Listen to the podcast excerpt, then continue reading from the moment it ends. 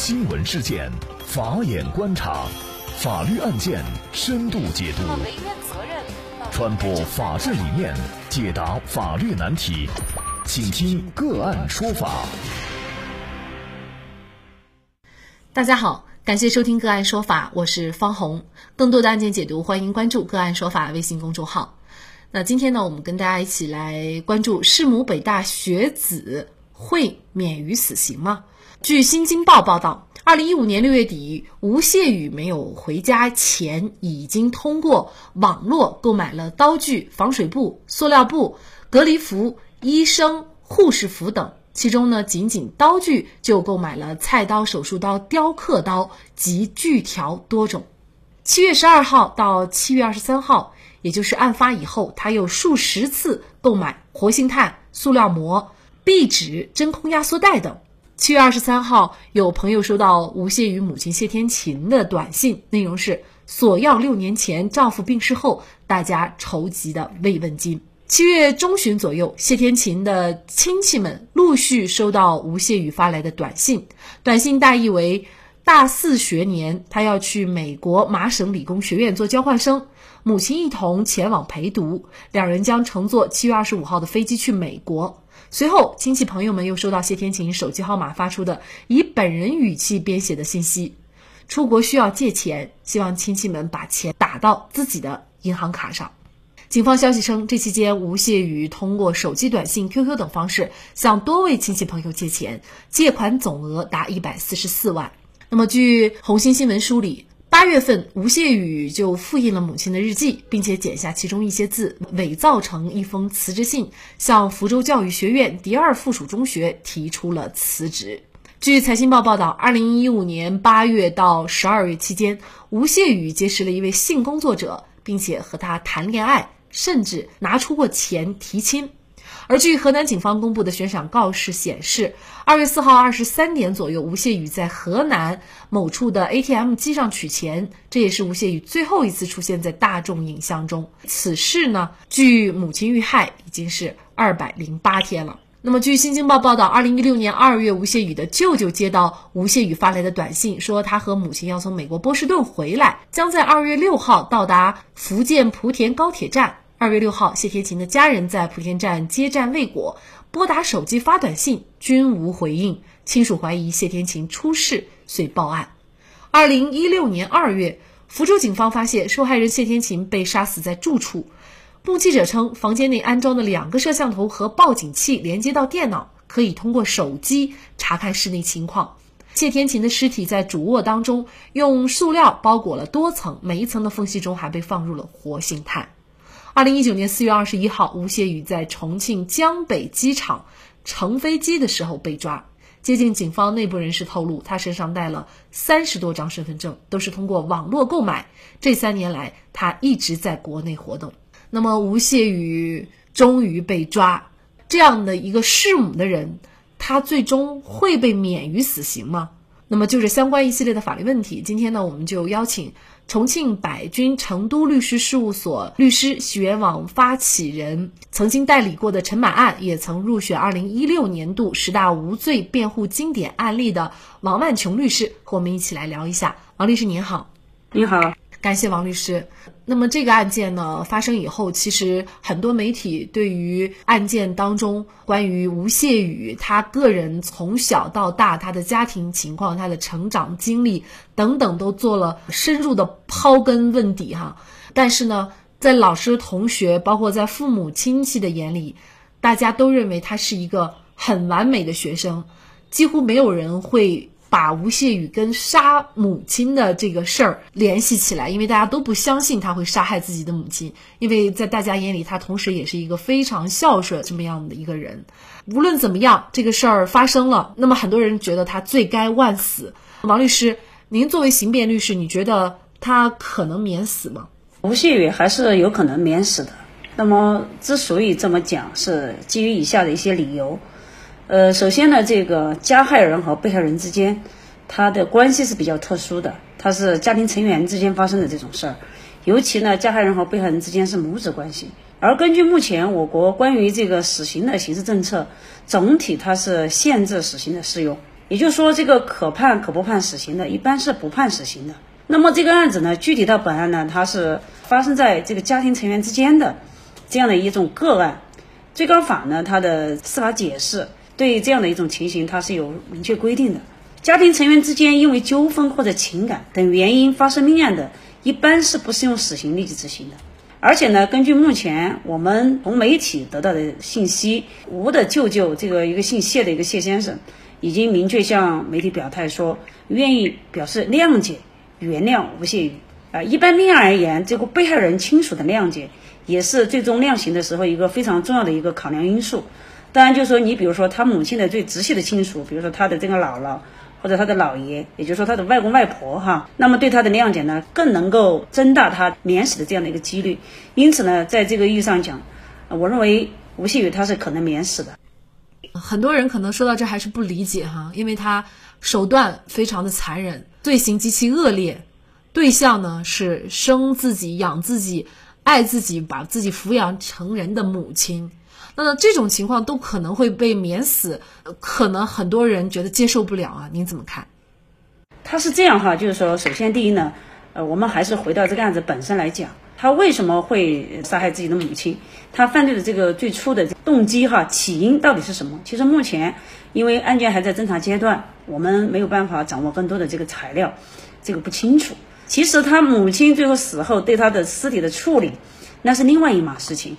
那么就说他杀死他母亲到底是用什么方式来杀的？刀砍是吧？还是虎劈？还是自己掐死的？还是干嘛？怎么死的？现在是不清楚的。所以你不能说他这个手段残忍。至于死后对尸体的处理，那已经不是杀人的事儿了。但是只是说呢，这个案子就是说，可能舆论为什么这么关注？就像你刚才谈到的，是基于说，因为这个是突破了我们中国人长期的一个家庭伦理的这样的一种很恶劣的一种个案。尤其尤其是生自己养自己的这个一手含辛茹苦把自己养大的母亲，所以让很多人大家在情感上是不能接受的。但是呢，说到底，他还是家庭成员之间发生的命案。这个说我们从法律层面来讲，分尸的手段或者是处理尸体的手段，让大家从情感上受到了很大的这个冲击和伤害，可能有点接受不了。但是如果回归法律本身来看，他又没有去滥杀无辜，是吧？那么这是一个。第二，我就提到一个观点说，假如说。他的母亲没有死，他会不会原谅自己的儿子？这个恐怕也是需要，就是我们从回归人性的角度可能来考量这个事儿。嗯，因此呢，其实从漏脚法律上来讲的话，我还是刚才说的一个大的原则，那么他是可能免死的。那可能大家也会比较担心啊，如果他真的免死了，那么是否就变相的暗示某一些人，比如说他有杀母杀父动机的人去实施这样的一个行为呢？那么同时也会破坏我们中国已经历来形成的这种道德伦理方面的一些观念呢。但实际上呢，是站在这个角度，这个问题其实比较宏大哈，就是说我们可能没办法通过这么一个个案来回答所有的问题。但是有一点哈，我觉得这个可能值得大家深思。首先，第一，这个死刑本身，现在全球其实大部分国家已经废除了死刑，我们国家是少部分当中保留死刑的国家，而且死刑的罪名还不少。这一点就是说是一个大的趋势。那么第二呢，是不是把人杀了就是能一死了之呢？不能简单的这样来看。那么一个这么完美的一个一个天才少年，为什么能最后能有这样的一个结局？而且他这个作案以后的整个的生活的轨迹，跟他之前的呈现的工作形象，呈现一种完全极端对立的一个反差。这中间有很多别的因素，因为犯罪是一个很复杂的一个社会现象，除开他个体，也有社会的原因，那么还有可能其他的因素的一个介入，所以这一点的话，你你最后把所有的这个。后果来归属于让个体来承受，其实也是不是很公平的。那么至于说是不是会引发说，呃，这个更多的这种个案，我觉得这种不太可能。毕竟他这种情况确实比较特别，就他的整个的家庭的这种单亲模式的家庭的一种教养模式也好，他本身的这先天的可能就是说可能要求完美啊，是吧？甚至说有可能是他的家族当中的隐形的精神疾病的等等等等这种因因素，都是这个本案当中比较特殊的情形。还有退一步讲，就算他不会判死刑。我们可以想见，判这个死刑缓期两年执行的可能性非常大。当然，也不能排除说他判个无期。无论是无期还是死刑缓期两年执行，他最终在监狱里面待的时间是非常漫长的，基本上他会待到二十五年以上。在这种情况下，那么他的人生其实还有好大个意义呢。可能对他本来讲，我现在都担心甚至怀疑他还有没有求生的这种可能。刚才提到的这些问题，我认为是不太可能存在的。如果不是他主动的给他的舅舅发信息，他还不一定能被抓到啊。也不一定能被侦破的这么快。那么他为什么要发这个信息？可能他这几年他也是精神上还是受到很大的折磨了，到了一个承受不住的地步，所以呢主动发信息来暴露自己哈。你想想，他如果以他的智商，他要想躲起来，相对来说是比其他人更容易一些，是吧？他为什么跟他舅舅发这个信息？他可能也对自己的行为有了反思，甚至就是觉得这个事情最终可能要有个结局。他已经意料到他自己的后果。他才能做出这样的一个一个决定。从这个意义上讲，他不见得像我们揣测的说，可能他一定有很强烈的求生意志，那还不一定。如果他有求生欲呢，也许他就直接选择自首了，因为自首在法律上还会从宽一些、从轻一些哈。对对，显然他的父母已经不在了。那么假设他的亲人不愿意给他请律师辩护的话，或者觉得辩护已经没有必要了，那么没有人给他辩护的情况下，对他定罪量刑会有影响吗？我个人认为还是有影响的。为什么这么讲？因为涉嫌有可能判死刑的案件，如果说呃家属、近亲属没有跟他聘请律师的话，按目前我国的法律规定，需要给他指定一个辩护人。因为指定律师的专业能力也好，业务水平也好，包括他的处理案件的经验也好等等，呃，甚至是他最终能否取得吴谢宇本人的信任，积极配合这个辩护人来达到一个我们认为是比较好的一个呃辩护效果。这个带有很大的不确定性，因为指定辩护的律师，呃，国家给的这个报酬也并不高，那所以说将来会指定一个什么样的律师，这个确实很难说得清楚。那么，假如说是他家属或者是本人他聘请，他可以有更多更好的选择，对吧？因为像这种案子，呃，我相信在全国范围内，呃，有很多很优秀的刑辩律师是愿意给他进行辩护的。如果说辩护人的来源有这样的两种差异的话，那当然会对他的这个最终的量刑会有比较大的影响。其实我觉得这个案件啊，无论对他做出一个什么样的判决，我们更应该反思的就是为什么这样一个优秀的学生，在家人、老师、亲戚、朋友当中那么完美的一个学生，最终会做出这样的一件让人无法接受杀母的这件事儿啊！我觉得这应该是。从教育、从社会、从各个方面进行反思，什么样的孩子他是一个健康的孩子？我们传统的观念当中就是他乖、他听话就是好孩子，他成绩好就是好孩子。那么对于好孩子的定义，我们也是不是应该做一些反思？那么学校教育衡量一个好学生的标准，我们是不是也应该呃做一个反思？对，确实，说实话，这个案子首先它肯定是一个大家都不愿意看到的悲剧哈。就刚才你讲的，就是为什么会有这么一个悲剧发生，其实值得全社会去反思。我认为这个本案的这个吴的他的优秀，确实是因为先天的东西，也有后天他母亲的一严格的一个教养。但是呢，他确实依然是一个值得全社会关注的一个悲剧。就说他这么一个完美的天才的一个一个年轻人，为什么会最后走上这条不归路？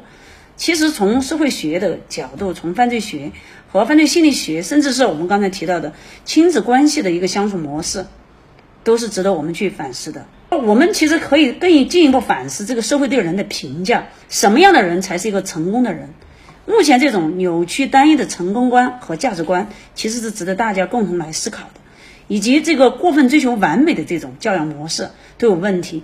小孩儿，你说该淘气的时候你就要淘气，该叛逆的时候要叛逆，像这些你在他身上都找不到一点影子。那么这些东西从心理学这个角度，他实际上他一定会有这样的一个成长成长期。如果没有的话，就意味着他在这个地方，他相当于留了一个个坎儿或者有一个黑洞，他总会最后他会暴露出来，甚至说他的家庭遭遇变故以后。他是受到的这种心理上的一种创创创伤，没有得到及时的做一些心理的疏导。你比如说，他父亲因病去世，高中小孩本来这个压力又大，但是呢，都是被他自己硬生生压下去。像这些东西，我觉得都是值得我们去关注、去探讨的。这个案件随着吴谢宇被羁押，那么最终他的杀人的动机有可能呢会披露给我们大众哈，也有可能会对我们更好的来理解他的行为，更好的呃来了解这个案件以及这个案件背后所反映的一些教育问题、社会问题，有一个更全面的了解。好，那么在这里呢，也再一次感谢重庆百君成都律师事务所王万琼律师。那也欢迎大家通过关注“个案说法”的微信公众号，具体的了解我们本期案件的图文资料以及往期的精彩案例点评。另外，您在生活工作当中遇到一些法律问题，都欢迎您通过添加幺五九七四八二七四六七幺五九七四八二七四六七这部电话号码的微信号向我们进行咨询和交流。给大家提供法律问题解答的都是我们节目邀请到的嘉宾了，他们都非常的资深、专业和负责任。感谢您的收听，我们下期节目再见。